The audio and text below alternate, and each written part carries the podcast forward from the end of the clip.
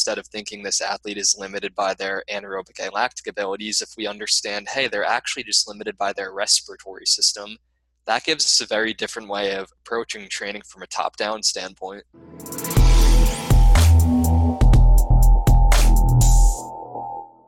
Welcome to the Upside Strength Podcast, your number one fitness and performance resource in Switzerland. Today, I'm happy to welcome back Evan Peikon for his third appearance on the podcast. For those of you who don't know him yet, uh, Evan is a coach, a translational sports scientist, and an educator at the Training Think Tank HQ in Atlanta, Georgia. If you'd like to learn more about his background, please check out episodes 14 and 23 of the Upside Strength Podcast. Uh, so today we're diving straight into the thick of things to discuss energy system training and dispel a few myths along the way. So Evan, thanks so much for coming back on the podcast, man.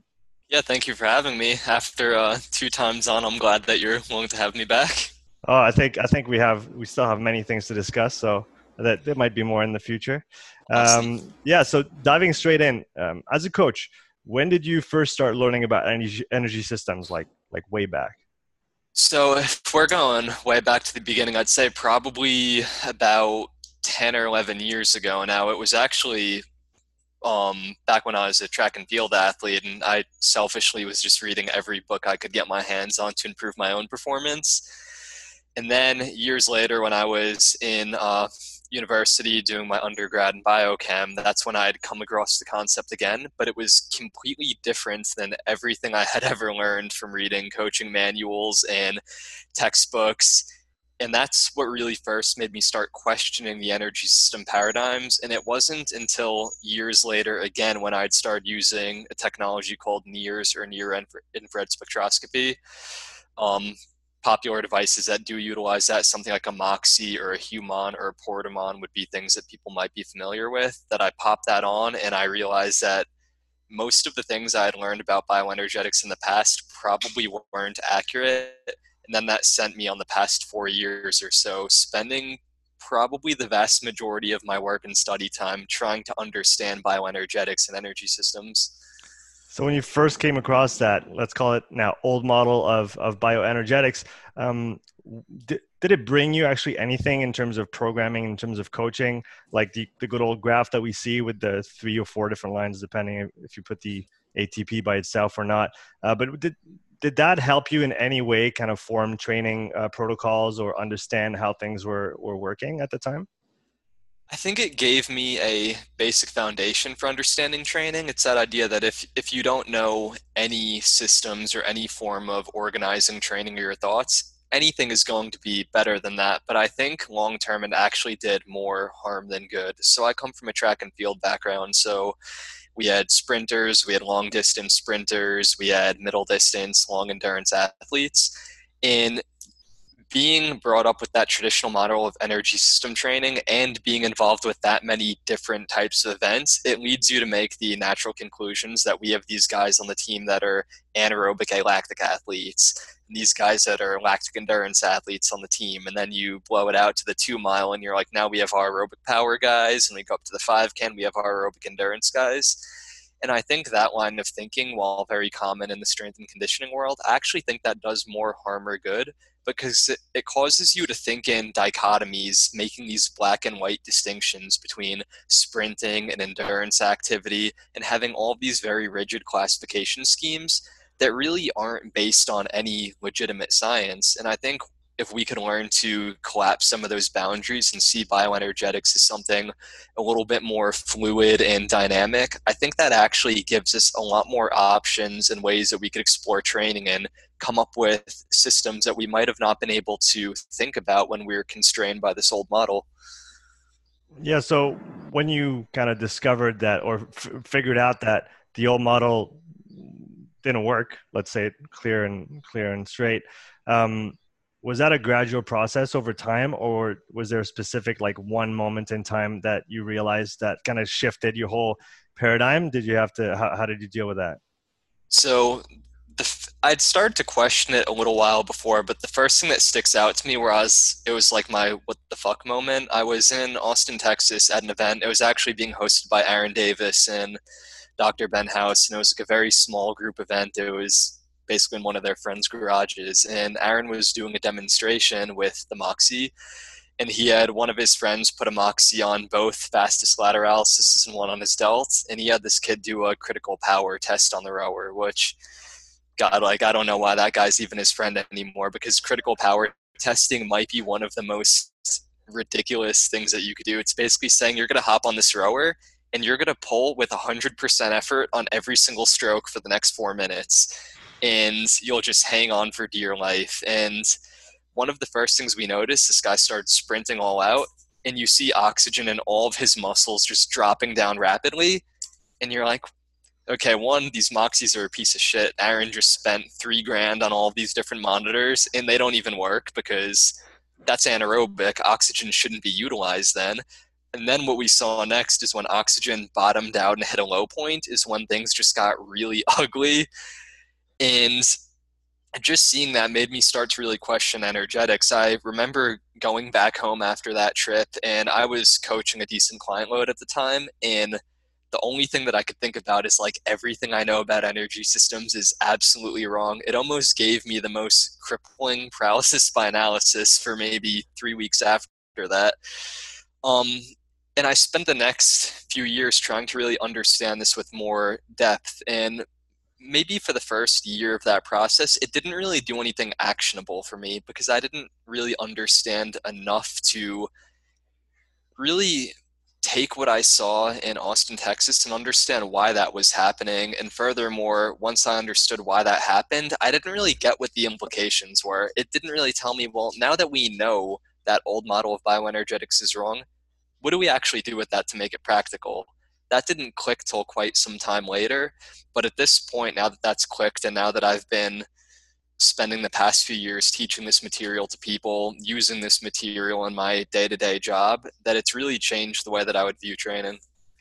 So I've heard you say before that our current models are always limited by, by what we can measure, right? Mm-hmm. So you talked about the Moxy as being uh, a tool that we can use to, to measure some things. So for people that are not familiar with the technology, can you expand a little bit on that aspect of things? Yes, so whether you're using a Moxy or really any other near infrared spectroscopy device, they all work really similar. So we have a small device that you put on the belly of a muscle, and there's a light emitter on the device, and there's a detector. So the device is going to shoot a light um, in the near infrared range into the muscle, and that light is going to scatter through the tissue, and then it's going to be reflected back into that sensor. So the two ox or the oxygen carrying molecule in your blood, hemoglobin, and the oxygen carrying molecule in your muscle, myoglobin, both of those are chromophores. So when they're bound to oxygen versus unbound to oxygen, they're going to reflect back different colors of light, or colors is more appropriate for our human perception of light, but they're going to reflect back different spectrums of light. What that device is going to do is it's going to run that information through an algorithm using what's called the Beer-Lambert law. So it's going to look at the path length of the light, how far did that light travel, what is the thickness of that tissue that it traveled through, and what is the transparency of that tissue. Obviously, if our skin was made out of glass, it would be completely transparent, but that's not the case. So with that information, what a NIRS device could do is it could calculate your total blood volume in lifetime. So it looks at the density of your hemoglobin and your myoglobin, and it could give us a measurement like is your blood volume increasing right now? Is it decreasing? Is it staying stable? And furthermore, it could tell you out of all of that hemoglobin and myoglobin inside your muscle, what percentage of it is actually bound to oxygen. So you could get a second measurement called muscle oxygen saturation, or oftentimes people call it SMO2. So collectively, what these two pieces of information do is they allow you to understand the energetics of a muscle tissue. If we're using something like a heart rate monitor or even lactate testing, those are going to be systemic measurements. If your heart's beating faster, that's great. You know that it's probably working harder and you're probably getting more cardiac output. But that's only going to tell you about your supply of blood to the muscle. It's telling you nothing about how oxygenated that blood is, or even if your muscle's consuming oxygen because two of the major determinants for exercise are blood and oxygen delivery and oxygen utilization. Using these kinds of devices, you could get a reliable measurement of the latter, and it's really non invasive versus something like a lactate meter where you're pricking yourself with a needle and taking blood samples. You literally just I mean, you could use duct tape or Velatrap tape. You stick it onto a muscle, and you could just start taking measurements in live time really easily. So, like you said, when you were first exposed to that technology uh, with Aaron Davis and, and, Ben House back a few years back, um, you saw that O2 kind of drop right away, and you said these monitors are shit; they don't work uh, because yeah. it doesn't it doesn't make sense.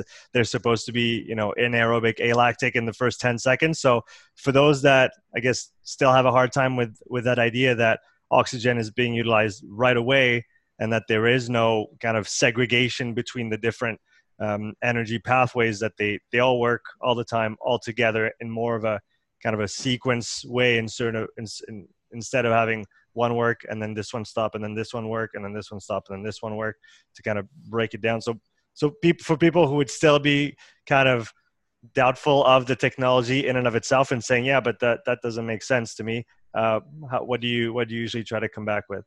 Yes so I'll explain, I'll take that old model. So we'll say, okay, if we take that traditional model that a lot of us are familiar with, we have phosphocreatine system, the glycolytic system, the oxidative system. What that traditional model shows is that phosphocreatine supplies the vast majority of energy under 10 seconds. And then after which it's going to be replaced by glycogenolysis, so that process of breaking down muscle glycogen. But the issue is when we actually look at the uh, contemporary biochemical literature, there's a lot of contradictions with that model. So, really, the one that was the big nail in the coffin for me was a paper by Chung et al.'s lab group titled um, Metabolic Fluctuation During a Muscle Contraction Cycle. So, what Chung et al.'s lab group did is they measured phosphocreatine consumption using a technique called the PNMR gated technique, which is phosphorus nuclear magnetic resonance. It sounds super fancy. Um, it's not as complicated. Traditionally, before Chung et al.'s lab group, the way that PCR was measured is that they would use what's called a freeze clamp measurement. So fundamentally, what they would do is they would measure the total drop in phosphocreatine in a muscle minutes after the contraction cycle, and then they would divide it by the total number of muscle twitches. And what Chung et al.'s lab group did is they took the time resolution of that previous um, process and they cut it down by a factor of about 20. So they were able to measure things with way more granularity. And the analogy that I would use to this to explain how big of a difference this makes imagine me, you, and we have a third friend here, and we're all sitting here drinking coffee. So we all get our first full mug, and then our third friend, he's like, hey guys, I gotta take a phone call and I'll bounce. And he comes back an hour later over that hour, let's say we're really enjoying the coffee and both of us drink two full mugs of coffee and now we're on our third mug and we drink half of it. He comes back in and he sees that both of our cups are half full. So from his perception, he would say, Hey, Sean and Evan both drank a half a cup of coffee over this hour. What we know is that we both drank two and a half cups. And in one way, he's right because from his perception, that's what it would appear to be. But the truth is that he's actually wrong because that's not how much coffee we drank. And that's kind of the fallacy of what has happened with phosphocreatine. Those traditional measurements, those scientists conducting those, they weren't dumb scientists, they were brilliant scientists, but their technology was just too slow of a time resolution. So they thought the total amount of phosphocreatine consumed was so much lower than we know it is now because they were measuring on these longer time scales, where Chung et al. was able to take it from 200 milliseconds down to 8 milliseconds, and they were observing PCR being used, replenished, used, replenished. And for all we know, the time scale could be even faster than what we could measure now. But what this really shows is that phosphocreatine consumption is way greater than traditionally believed. And because of this, we know that phosphocreatine can't be the major energy supply in the muscle because if it was, we would just exhaust our energy supplies so rapidly. So there needs to be something to restore phosphocreatine. Yes, so the next thing that we see in the biochemical evidence is that glycogen phosphorylase, it's an enzyme that's used to break down muscle glycogen. It could be activated really rapidly. And what that tells us is that glycogen could be broken down to restore that phosphocreatine and this is between muscle contractions. So this is happening on a millisecond time scale. So now this starts to raise a question like, well, if PCR restores ATP, glycogen restores PCR, what's going to restore glycogen? It's like this whole trail of like who's restoring who. Um, and what it looks like is that that glycogen is going to be restored by the oxidation of lactate. So breaking lactate down through oxidative processes to restore glycogen. And now you just throw like a whole wrench in this thing because, like many other people, even in um, medical school level physiology courses I've taken, I've learned about lactic acid in those courses. And what it looks like is lactic acid isn't a real thing in the body. Like it just can't form under physiologic conditions. For something to be an acid, it needs to be able to donate protons. And lactate can't do that. So lactate's actual function is as a fuel source for oxidation to restore glycogen, which restores PCR, which restores ATP.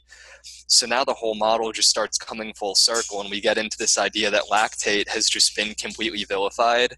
And if we had really understood what lactate did in the first place, the past 40 years of bioenergetic research would have looked completely different.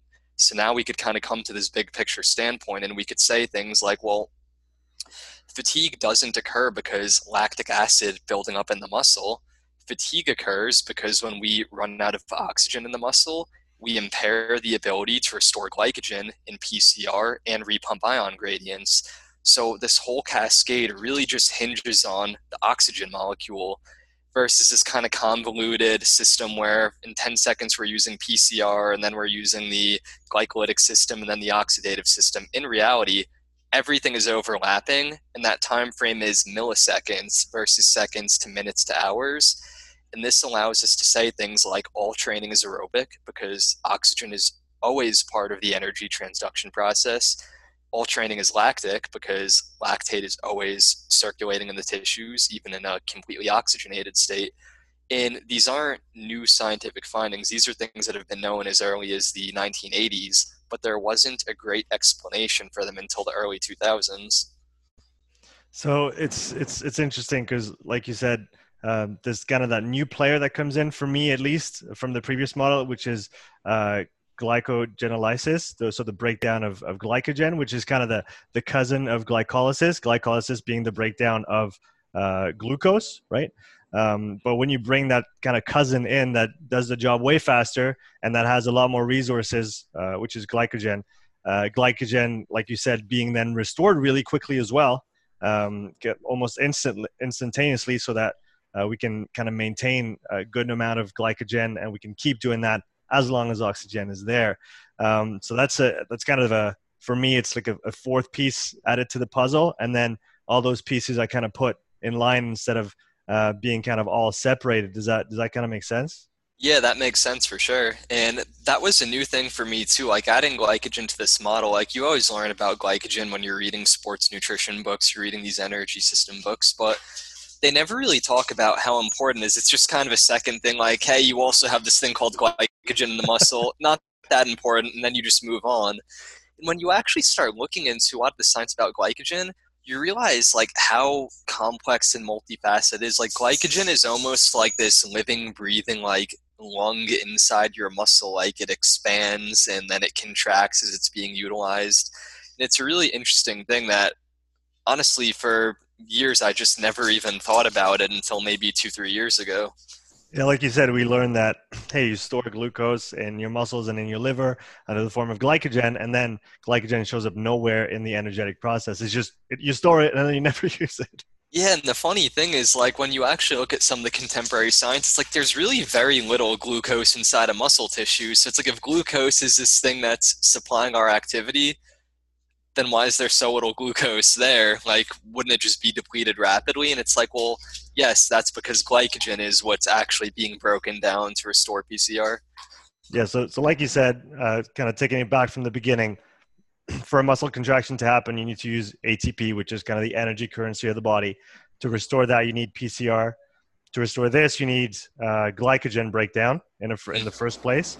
Uh, and then to re uh, kind of resynthesize that glycogen, you're actually using lactate through the aerobic kind of machinery uh, to give the ATP to put glycogen back together. Is that kind of the whole process in, yeah. a, in a nutshell? Yeah, exactly. And I think the other thing that's important to mention is that this entire process is happening within 100 milliseconds. So all of this is occurring so fast that it's not even perceptible to us as humans. And where this really came to fruition for me is in McCully et al.'s paper, Simultaneous in Vivo Measurements of HbO2 Saturation PCR Kinetics. So basically, his lab group did is they measured oxygenated hemoglobin in the muscle. That's something we can look at with Moxy. And they also measured phosphocreatine. And they had these um, riders on bikes do a high intensity work test, and they did like a lower intensity, longer endurance test. And what they did is they plotted out the rate of change of oxygen saturation and phosphocreatine in the muscle. And what you saw is that they start the activity and oxygen starts going down, like we'd expect with this model, but PCR is going down at the exact same rate. And then when they start recovering, oxygen and PCR go up at the same rate, and then they level off at the same rate. So where this becomes interesting is it's like these things are so closely tied to each other that if we're using a technology like a uh, Moxy if we see O2 going down in the muscle, we know what PCR is doing and vice versa. And where this really throws a wrench in the system is like both of us were probably taught when we started getting into coaching that sprinters are anaerobic athletes and marathoners are aerobic athletes. Well, if oxygen utilization responds immediately to load, how's a sprinter an anaerobic athlete? Or even how could we have anaerobic alactic training if everything is aerobic and everything's lactic? Like it just takes our traditional classification scheme and it just like hurdles it out the window. And at a first glance, like that's kind of an uncomfortable thing. But it actually makes things much simpler because now instead of a marathon runner and a sprinter being two fundamentally different types of athletes. I'm getting attacked by a puppy right now. instead of them being two fundamentally different types of athletes, like we have these anaerobic and these aerobic guys, instead what it tells us is these aren't fundamentally different people. What differs is their rate of oxygen utilization. A sprinter has this huge gas tank and they could just dump the whole tank of oxygen out in the muscle really rapidly, where a marathoner could extend that oxygen supply for a long period. So it just gives us a very different way of looking at training. And instead of the hyper confusing way that I personally used to classify training, like this athlete is limited by aerobic power and they have their alactic endurance day, it's just like, hey, this athlete is limited by their ability to get oxygen into the bloodstream and their ability to get carbon dioxide out. That's way simpler than trying to train things at a cellular level that we don't even know how to measure. Like there's no meaningful proxy for anaerobic alactic work. Yeah, I think one related to that, one thing that dawned on me maybe a few weeks after I started learning about all this through you uh, and Aaron Davis and others is that we don't have to throw out the baby with the bathwater. The the training methods, let's say, that we use, um, let's say the for example the the rep schemes and the, the the rest times. If you want to train sprints, for example, you want to be you know maybe between four and six, maybe seven seconds all out with at least a two minute break uh, on the back of that and repeat that a certain number of times. Just because the physiological model, the underlying physiology is different than what we thought, doesn't mean that the training methods that we use are wrong as well, right?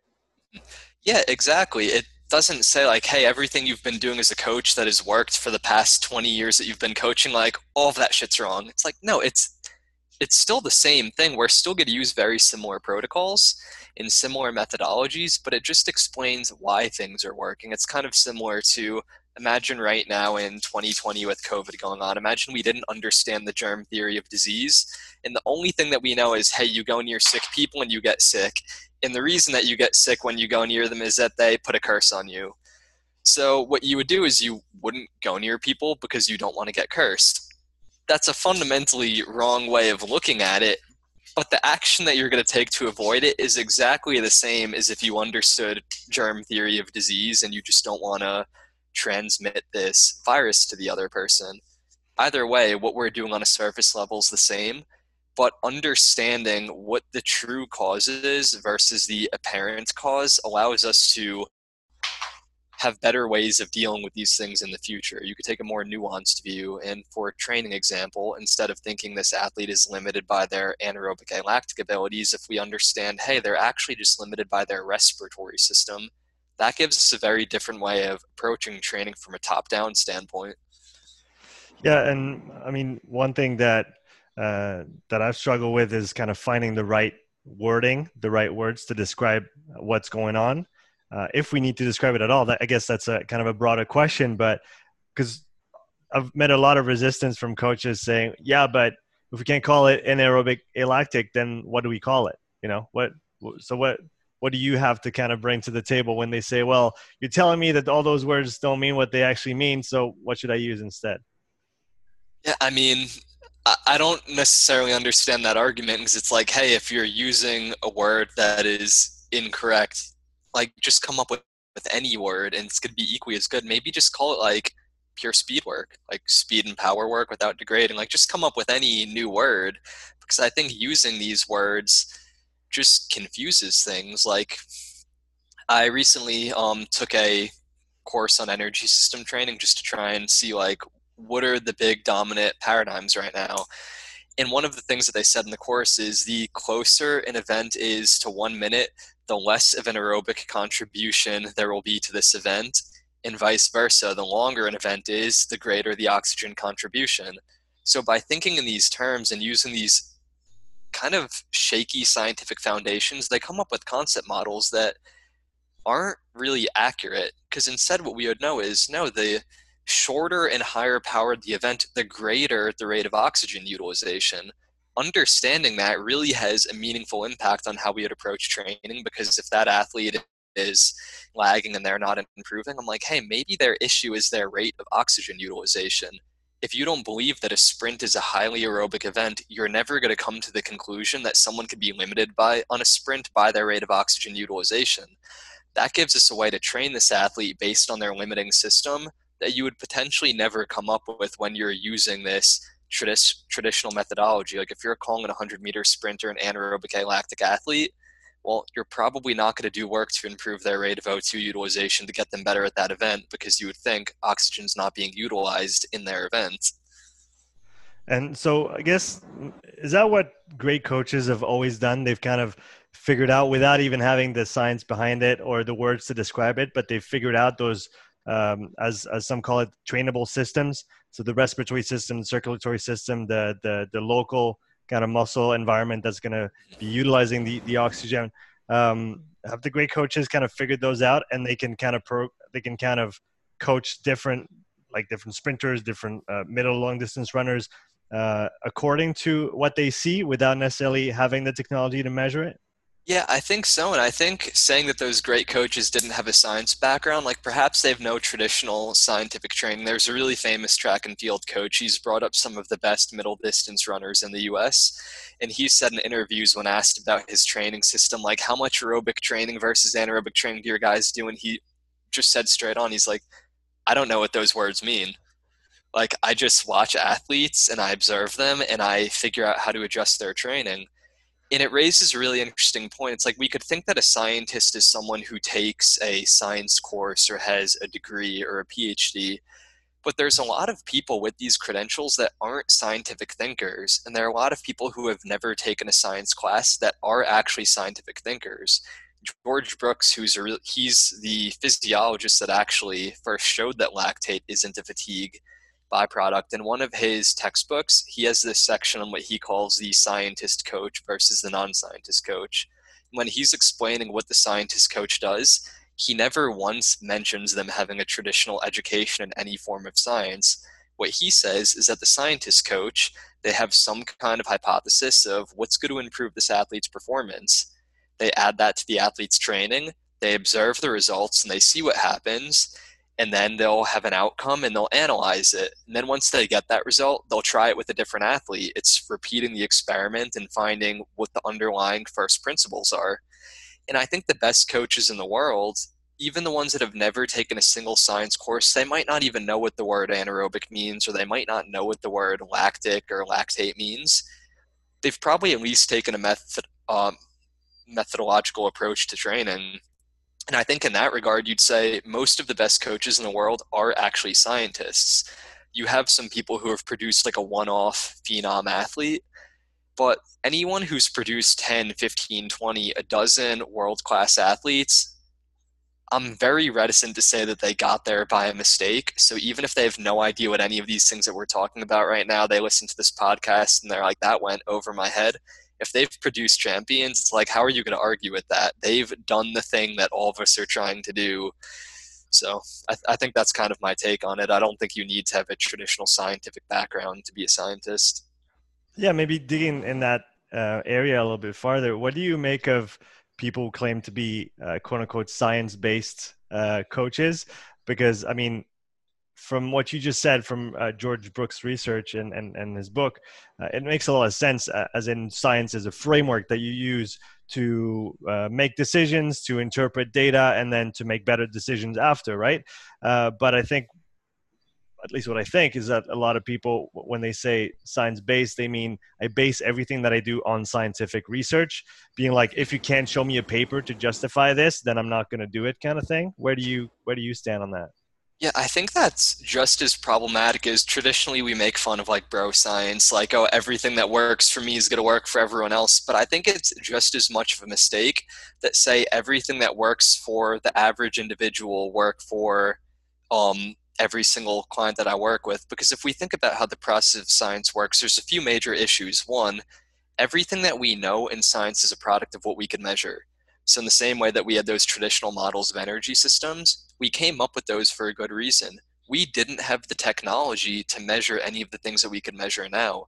And I think saying that we perfectly understand bioenergetics right now would be so unwise because maybe in a month from now, a technology is going to come out that gives us a time resolution of 0.1 milliseconds. We're going to see a world of events happening that we never understood. So the process of science isn't meant to be right. You're never going to be right. We're never going to understand the perfect truth. What it's going to do is it's going to tell us some things that we previously believed they probably aren't accurate and what we now know is more accurate than what we knew a month ago or, a year ago or 10 years ago but it's not fundamentally the truth. So I think these people that do like evidence based fitness, I think there's a lot of efficacy in that. Obviously, base what you're doing off of scientific practice to some extent.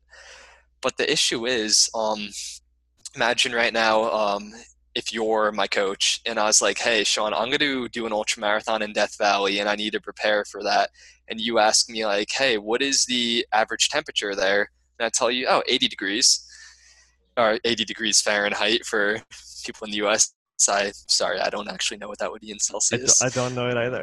80, yeah, 80 degrees would be it's nice hot. and yeah, nice and sunny, pretty comfortable yeah. though. Yeah. And you're like, well, yeah, the average temperature in Death Valley is 80 degrees Fahrenheit, but it's never that temperature. Overnight, it's freezing. It's down to zero degrees Celsius at night or colder because it's a desert.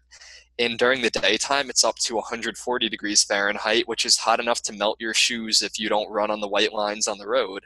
So if we're only using averages, like that's the fallacy of statistics. If we're only using averages, we're going to be misrepresented in some regard. And if we're only taking average results of a population, if we do a protocol, me and you, we both do this back squat program, and you put 20 pounds on your back squat over the next month, and I put zero pounds on my back squat, on average, we've both gained 10 pounds on our back squat. We're going to assume that's a really good protocol, and we're going to assume that there's a nice bell curve distribution when only one out of two people actually progressed on that. And that's a very extreme example, but that really does apply when we're working with clients. So rather than taking a hard stance like I'm an evidence based coach or I go by intuition, I think it makes sense to use both. Like, I don't know who I'm stealing this term from. It might be Stu McMillan, the sprint coach from ALTIS. I've stolen a lot of stuff from him, so there's a good chance. And he calls it, I think him, the know think guess model. So 70% of training are things that like you you know are going to work as well as you can know something. And these are those like research based protocols with a nice bell curve distribution. Most people are going to get like a pretty good response from it. There's going to be some hyper responders, there's going to be some non responders.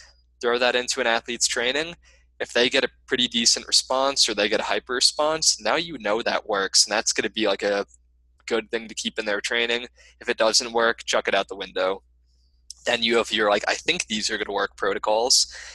And these are kind of like that bimodal distribution. Either someone's going to do really well with this protocol, or it's going to do nothing for them whatsoever.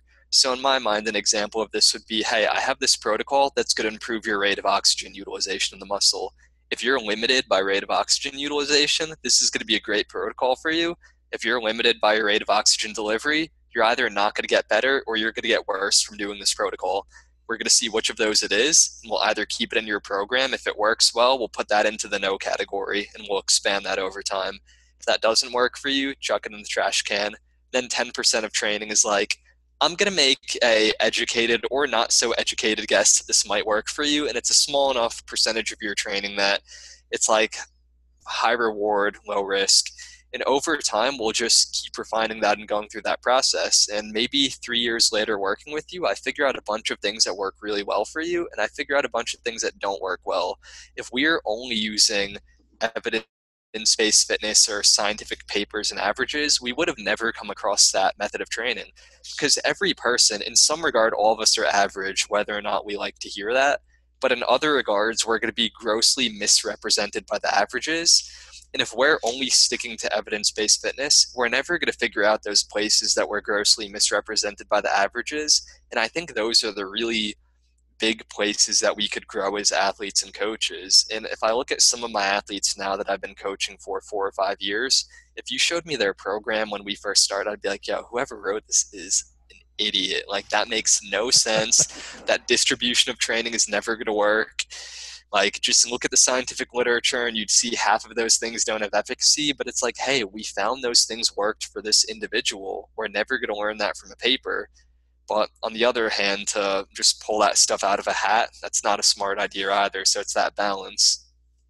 Yeah. So jumping back into the the energy system talk, um, talk about the training, the trainable systems uh, from a physiological standpoint and their relationship to oxygen. Because in that kind of new model, it really seems like oxygen is the driver of performance. I mean, there are other factors, obviously neural factors uh, and others, but O2 does seem like a, a, very central piece to this to this new model. So, what are the different, uh, let's say, yeah, systems that the the O2 goes through in the body in order for us to be able to perform or not or not um, exercise?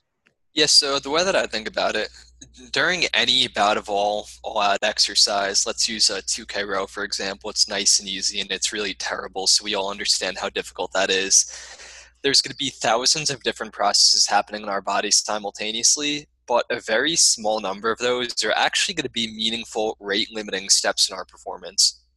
So, what the term rate limiting step means is that I've used this analogy before, so I'll keep this one quick. If we take like a factory analogy, and let's say we have three processes in that factory, one of those is going to be slower than the other two. So, that is going to be our rate limiter if we want to produce more of some kind of product in this factory and we speed up those two steps that aren't our rate limiting factor, we're not going to make any more product than we were before because that rate limiter is still our bottleneck. So instead, if we are savvy factory owners, we would put more people stationed on that rate limiting step and we would increase our factory production. In very simplistic terms or reductionist terms, if we're thinking of our big rate limiting steps when we're doing some form of energy system training. One is going to be the respiratory system. So, respiratory system in an ideal world, it's going to allow you to get sufficient oxygen into the body, where it's going to diffuse into the blood of the alveoli, and it's going to allow you to breathe out a sufficient amount of CO2. A lot of times when we're thinking about respiratory training, a lot of older textbooks will say that the only type of respiratory fatigue that we really experience is inspiratory muscle fatigue, your ability to breathe in, and not expiratory fatigue, because breathing out is a passive process. In reality, both of those could actually be performance limiters. Next, we have the delivery system. So once that oxygen that oxygen diffuses into the blood of the alveoli, goes to the pulmonary system, and now it leaves the heart. It's going to need to get to the working muscle. So our delivery system or our heart is going to perform that function. And once that oxygenated blood gets into the muscle, we need to be able to utilize it in the muscle. Contrary to popular belief, just because oxygen gets to the muscle does not mean it's going to be taken into the muscle and utilized. That's going to be impacted by fiber recruitment, mitochondrial density, um, if someone has tissue pathologies. So all three of those could be rate limiting steps in our performance. And there's a lot more subcategorizations of each of those limiters and a lot more nuance. But if we're taking a real big picture approach, I would say the respiratory system, delivery system, and oxygen utilization are three primary limiters. And so now knowing that we have those primary uh, rate limiting steps. Um, how do we how do we use uh, NIRS technology to determine which one of these systems is limiting us? Because, like you said, not every athlete has the same limita- limitation, and one training protocol that might work for the first one might uh, actually um, make it worse for the second one. Mm-hmm. Yes, so what NIRS allows us to do is it gives us these signatures of fatigue within the muscle. So, for example, let's say you're doing a step test on a bike and I'm monitoring you with a Moxy monitor. Let's say I see oxygen steadily decreasing across that work test. You start that test at 80% muscle oxygen saturation and you finish it at 5% muscle oxygen saturation.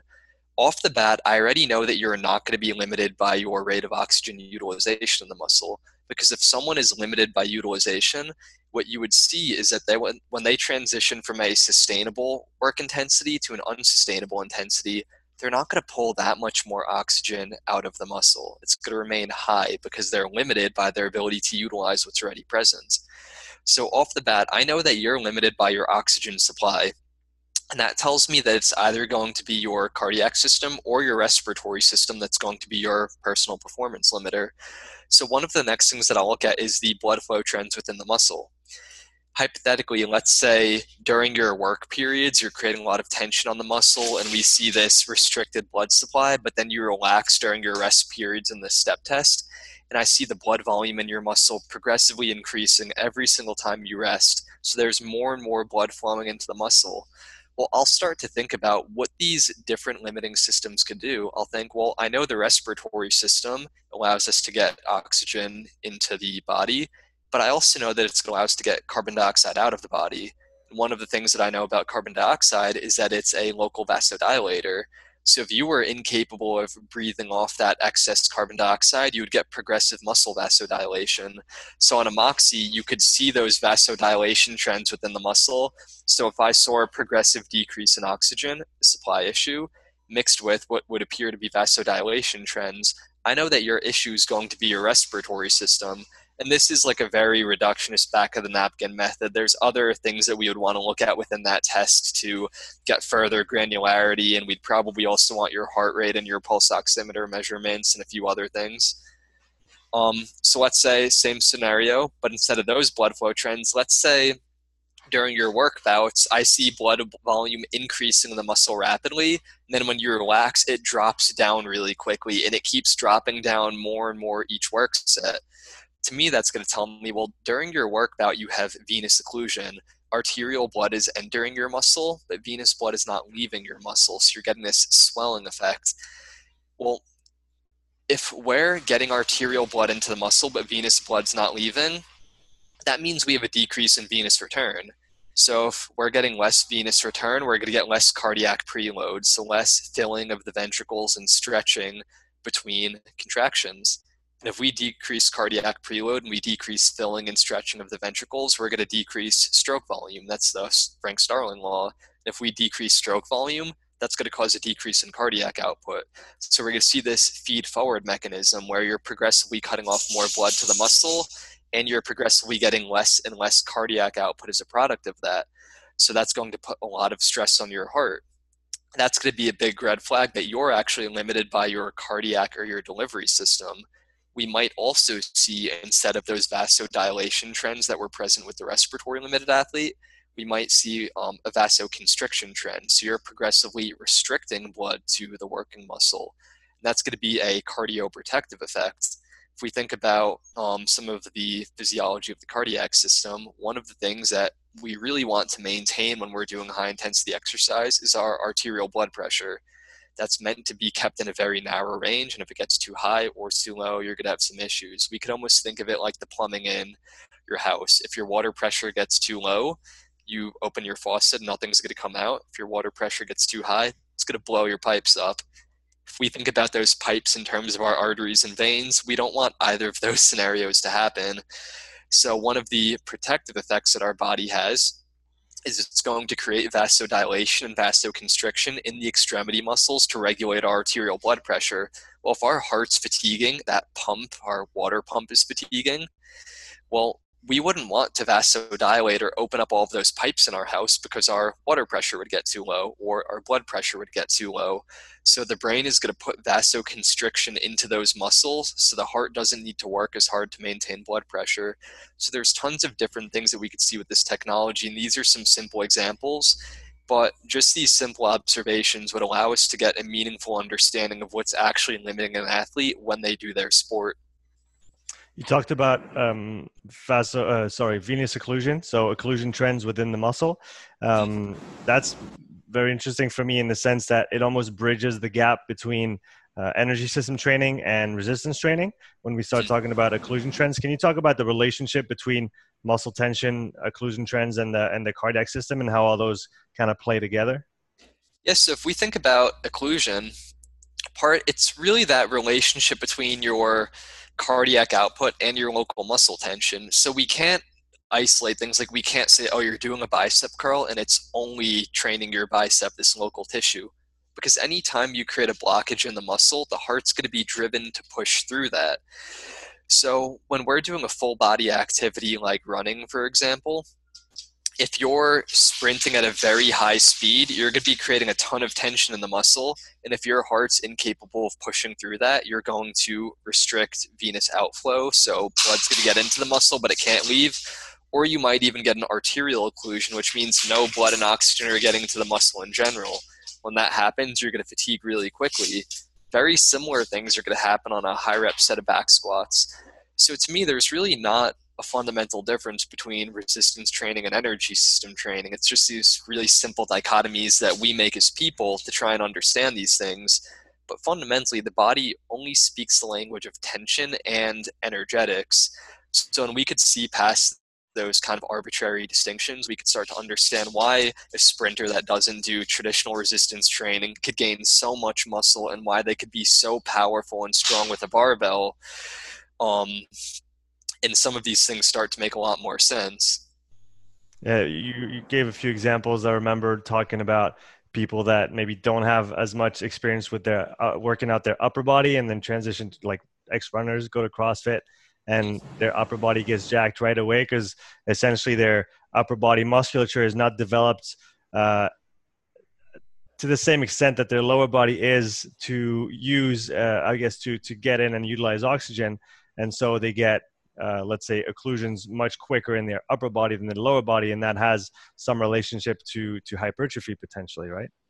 Yeah so one of the common trends that we'll see it will be ex runners or people that played field sports like uh, soccer or football if you're anywhere outside of the us um, or lacrosse. These sports with a ton of running but not really a big upper body component is these athletes have really phenomenal cardiac output to their lower body. So one of the things that you see is that they get muscle compression, venous occlusion, and arterial occlusion at very high percentages of their one rep max in their lower body musculature, but they might get those reactions at much lower percentages of their one rep max in their upper body.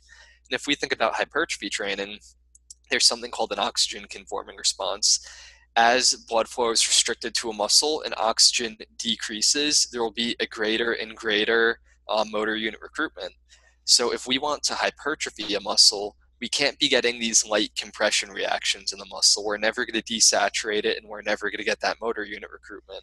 For those athletes, because their cardiac output is so strong and capable of pushing through that tension in their lower body, they might not get venous occlusion until 50% of their one rep max, where in their upper body, they might get venous occlusion at 20% of their one rep max. So they're effectively better able to do hypertrophy and strength training in their upper body muscle groups. And when they do a sport like CrossFit, you think about all the volume that they're doing in a Metcon that's above 20% of a 1RM in their upper body. It's like, God, chest to bar pull ups, muscle ups, handstand push ups, push presses, even like wall balls under fatigue.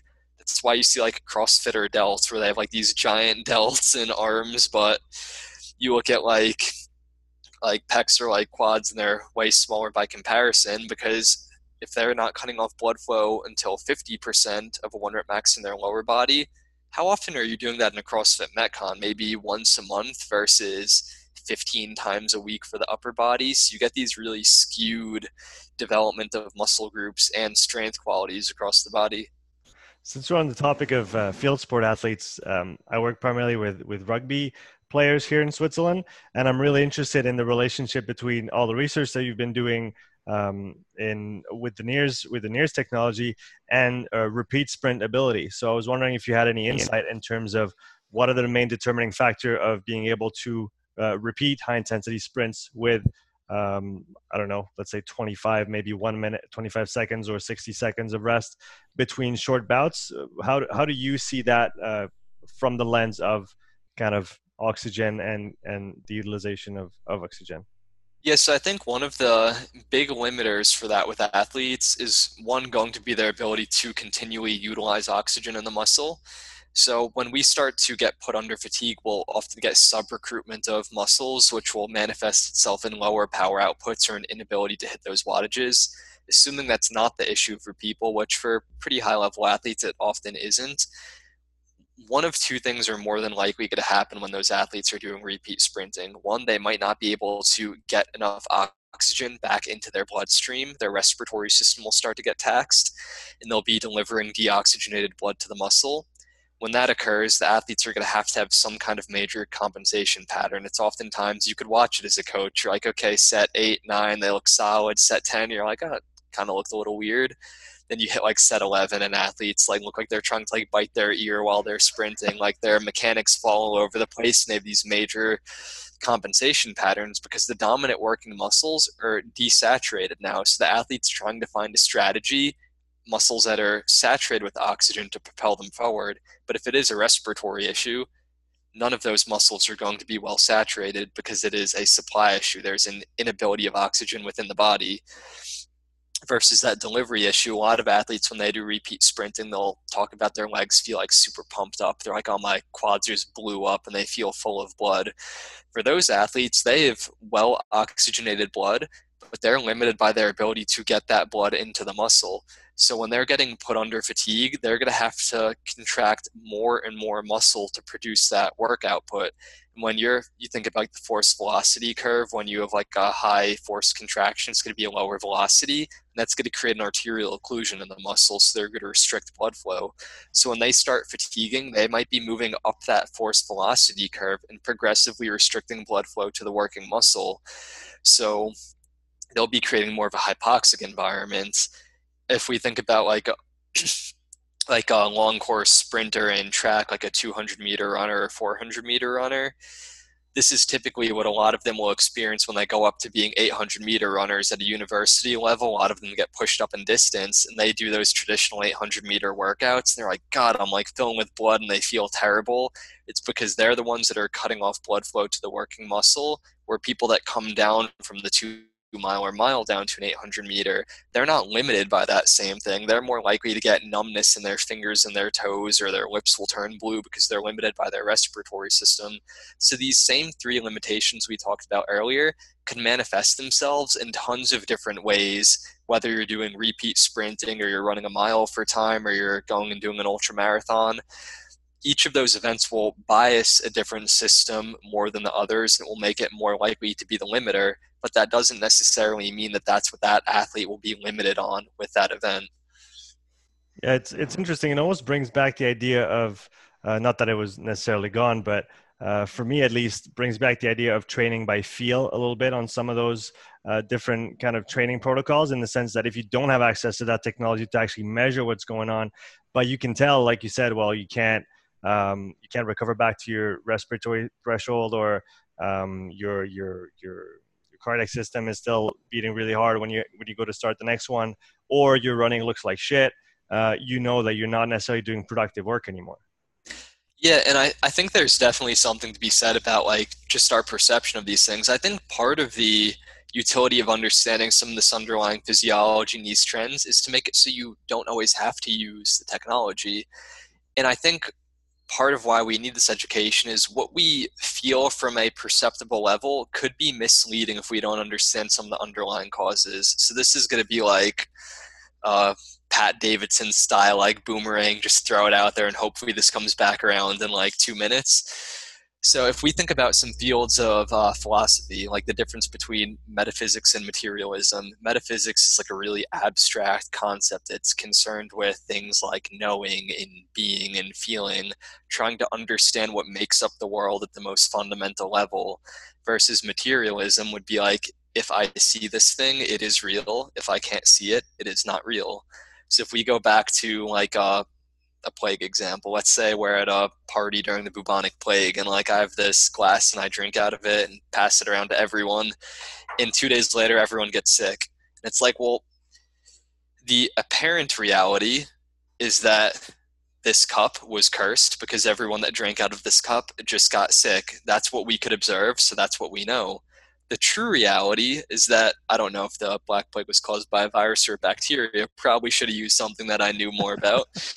Hypothetically, let's say it's a bacteria. The true reality is that it's a bacteria, but we can't observe that. So it's this idea of the real but unseen, that is the true cause, versus the seen but unreal, what we could observe but isn't true. And when we think about limiters to performance, a lot of times the thing that we could experience is like the seen but unreal and the thing that's really limiting our performance is the real but unseen. And there's a really good reason for this. So if we use another analogy now, let's pretend uh, were you ever on a crew team? I know you've done some rowing. I've not done on the water. I was all by myself on my Concept2. okay, that's that's a very lonely existence. Right. So imagine we're on a boat instead. I did do crew for a period while I was injured in track, and I was a god awful rower, so I'll throw myself under the bus on this one. So let's say we're in a eight man boat, and we're rowing a 2K for time, and we get a 635 2K. Doesn't really matter. Well, if we want to improve our performance, we need to understand why we got a 635, why we didn't go faster. And let's say I was the weak link in that boat so I'm not pulling as hard. And you, you're a way better rower than me. So you're like, this fucking guy, like he's not working hard. I have to pick up his slack and I need to row harder. And people are watching this race. And the point, you're the one that's picking up all my slack. So I'm doing nothing at this point, and you're working twice as hard. And I'm just smiling, rowing. And the point that you fail because you're the one picking up my slack is when our boat stops moving fast. So anyone watching this race they're going to see you fail, and then they're going to see our boat slow down drastically, and they're going to be like, God, Sean is such a weak link on that rowing team. Like, what a joke. They're not really going to say that. That would be very mean.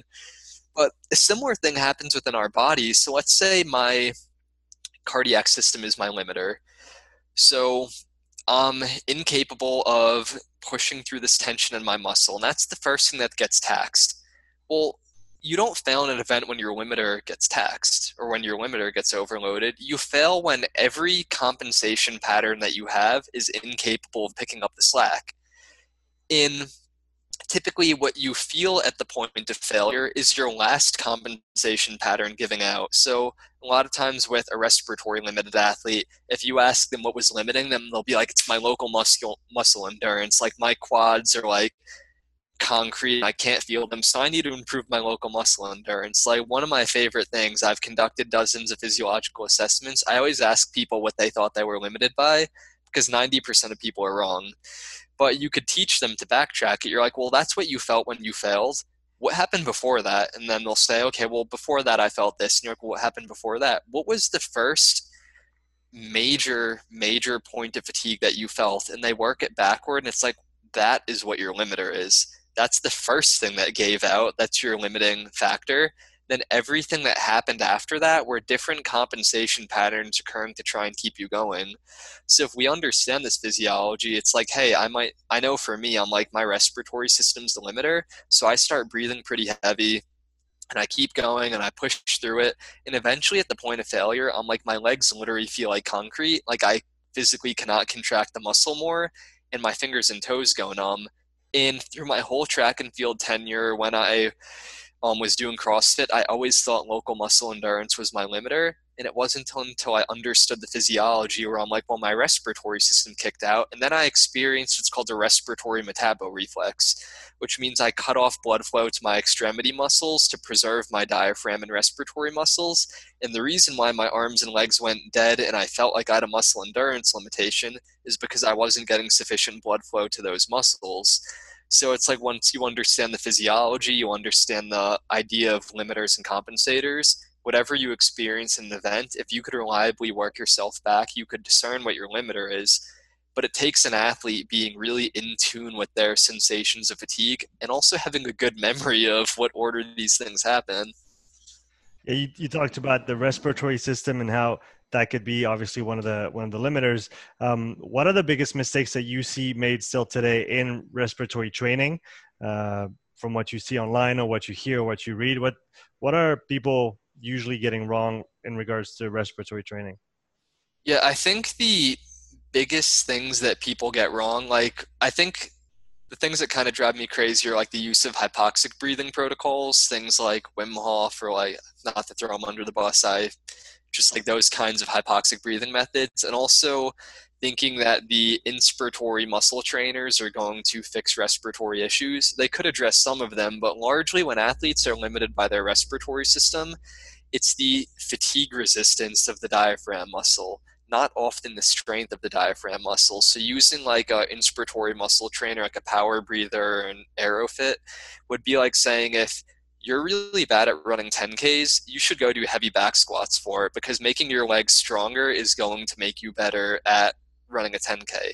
It's like when you say it like that, you're like, God, that's so ridiculous. Well, it's the same thing. Doing 10 really strong, powerful breaths against resistance isn't going to make you better better at breathing 35 times a minute with a 5 liter breath for a half hour straight. They're two fundamentally different things. The diaphragm is like any other muscle. It could get really strong and you can improve its absolute strength. You can improve its fatigue resistance. You can improve its coordination. So that's one thing. And then the reason why i bring up the hypoxic breathing protocols is one of the really common trends that I would see maybe three years ago or so when that was really popular in the CrossFit world I would always know that an athlete does hypoxic breathing protocols on a regular basis because I would see the exact same trend when they do their step tests or their physiological assessments. I would see first they start desaturating the local muscle. That's fine, that's normal. But then I would see that their peripheral oxygen saturation, what their brain is getting, would start progressively going down over the course of a test. Keep in mind, that shouldn't budge at all. And you'd see, I would watch them and I'm like, they're still not breathing heavy. That's kind of weird. They keep going, and once their peripheral oxygen saturation reaches the low 90%, most people black out between maybe 85 to 89 or 90%. Once they get like right on that doorstep, they start hyperventilating like crazy. Then they'll fail the event shortly after. And when you look into some of the underlying science of this, we have two primary drives to respire. We have what's called our carbonic drive, and we have what's called our hypoxic drive. Our carbonic drive should get tripped off like a sensor when we have too much carbon dioxide, and our hypoxic drive gets tripped off when we have too little oxygen getting to the brain and the vital organs. Well, if you take a athlete that is very CO2 tolerant, like a CrossFitter, they do a ton of work that creates ton of CO2 within the muscles, and you have them do these hypoxic breathing protocols, they become desensitized to CO2. So when they're doing these events, if they're respiratory limited, their CO2 levels will build up in the muscle, and we see those signatures on the Moxy, but they don't get signaled to start hyperventilating. They don't get signaled until they rely on their backup drive, which is their hypoxic drive when their brain's not getting enough oxygen. And this doesn't mean that hypoxic breathing protocols are bad by any means they could be fantastic for um, long endurance athletes, general population, people that primarily do like body comp type training. The issue is that when they're used misappropriately. And my problem with them has always been that they're primarily marketed to like CrossFitters and high intensity athletes. It's the same thing how like CrossFitters are more prone to adopt like a ketogenic diet or intermittent fasting or hypoxic breathing protocols. It's a very type A personality. They always want to try something new. And that was something that I saw all the time. I would see these trends, and after the test, I'd be like, "Hey, do you do this or that breathing protocol by any chance?" And they're like, "Yeah, I love it. I do it every day." just be like, well, stop doing it forever while you're doing CrossFit. so that's probably the two biggest misconceptions that I see with respiratory training. Yeah, man, that was absolutely awesome chatting with you with all things energy system. You just released a course for the Moxy Academy, if I'm not mistaken, on all things uh, NIRS technology, the science, the practice. So can you talk a little bit about that course that you just put out and, and who it can who it can help? Yeah, of course. So I just uh, co-released a course with Moxy Monitor, and originally this was a course that I taught over one day or multiple days. It was primarily designed for um, professional sports teams, military training organizations, then coaches that I would teach it to. But then we ended up adopting it to an online format where everything's in one place. So what the course covers is all of the energy system science, a lot of the things that we talked about today, plus a little bit more depth. We also go over the science and practice of using NIRS for resistance training, energy system training, assessing athletes, and load monitoring. Then some practical training tools and program design application pieces for coaching. So what we were trying to do is make like a one-shop stop for understanding this technology, how to use it with athletes, and then how to make it very practical for coaches that want to adopt these types of things. Yeah, where can people find that course? So people could find that on the Moxy Monitor Academy on moxymonitor.com, or I have a website as well. It's uh, www.emergentperformancelab.com. You could find the course there as well. Um, one thing I would keep in mind, I don't know how long this will be offered. Moxy is actually offering a promotion where if you get the course, it gives you a pretty substantial um, cut off a Moxy monitor. So if anyone has been on the fence, I think it's like a $250 discount off the device, which is, I wish I got that when I uh, started buying them. Yeah, well, I'll definitely link those uh, in the show notes as soon as possible so people can access it. Evan, for people who want to follow you personally, where do you uh, usually post your material? Yes, so most of my um, normal content writing is on my Instagram. It's Evan E V A N underscore P E I K O N, and I also have been putting a lot of my content on the Emergent Performance Lab website as well. Well, man, it was a pleasure to have you on again. Yeah, thank you for having me. Take care.